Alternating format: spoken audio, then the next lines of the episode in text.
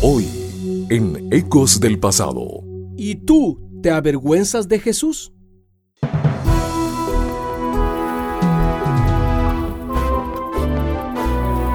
Ecos del Pasado, con Emilio Mesa. Un segmento de la Biblia para ti en este día.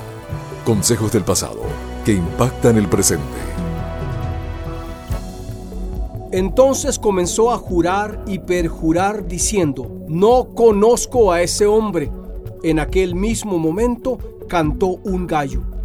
Mateo 26:74. El primer encuentro de Pedro con Jesús fue notable. El Hijo de Dios Altísimo estaba caminando junto al mar de Galilea cuando vio a dos hermanos pescadores, Simón llamado Pedro y Andrés, y les dijo, vengan, síganme, y los haré pescadores de hombres. Sabemos que la relación entre Jesús y Pedro, por causa del discípulo y no del maestro, fue a menudo muy tensa. A lo largo de tres años de convivencia, Pedro dejó que se notara su temperamento inquisitivo, su impetuosidad y muchas veces su mentón duro. El mismo Pedro que declaró que Jesús era el Hijo del Dios vivo, también tenía una conducta rebelde. ¿Quién no se acuerda del discípulo desafiando a Jesús a que también lo hiciera andar sobre las aguas? ¿O cuando no quiere dejar que Jesús le lave los pies? pues es este mismo discípulo que ahora, cuando necesitaba probar que era un cristiano verdadero, niega conocer a Jesús.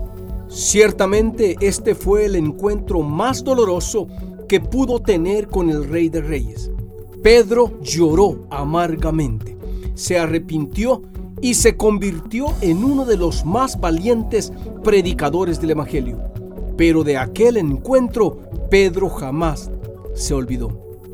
Pablo decía, no me avergüenzo del Evangelio, porque es poder de Dios.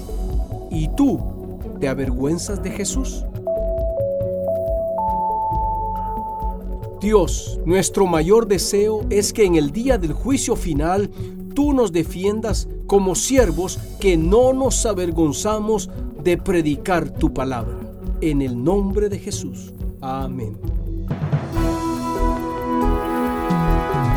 Este fue tu segmento de la Biblia, Ecos del Pasado, con Emilio Mesa, preparado exclusivamente para impactar tu presente. Un aporte para esta emisora de Ministerio Reforma. Búscanos en www.ministerioreforma.com.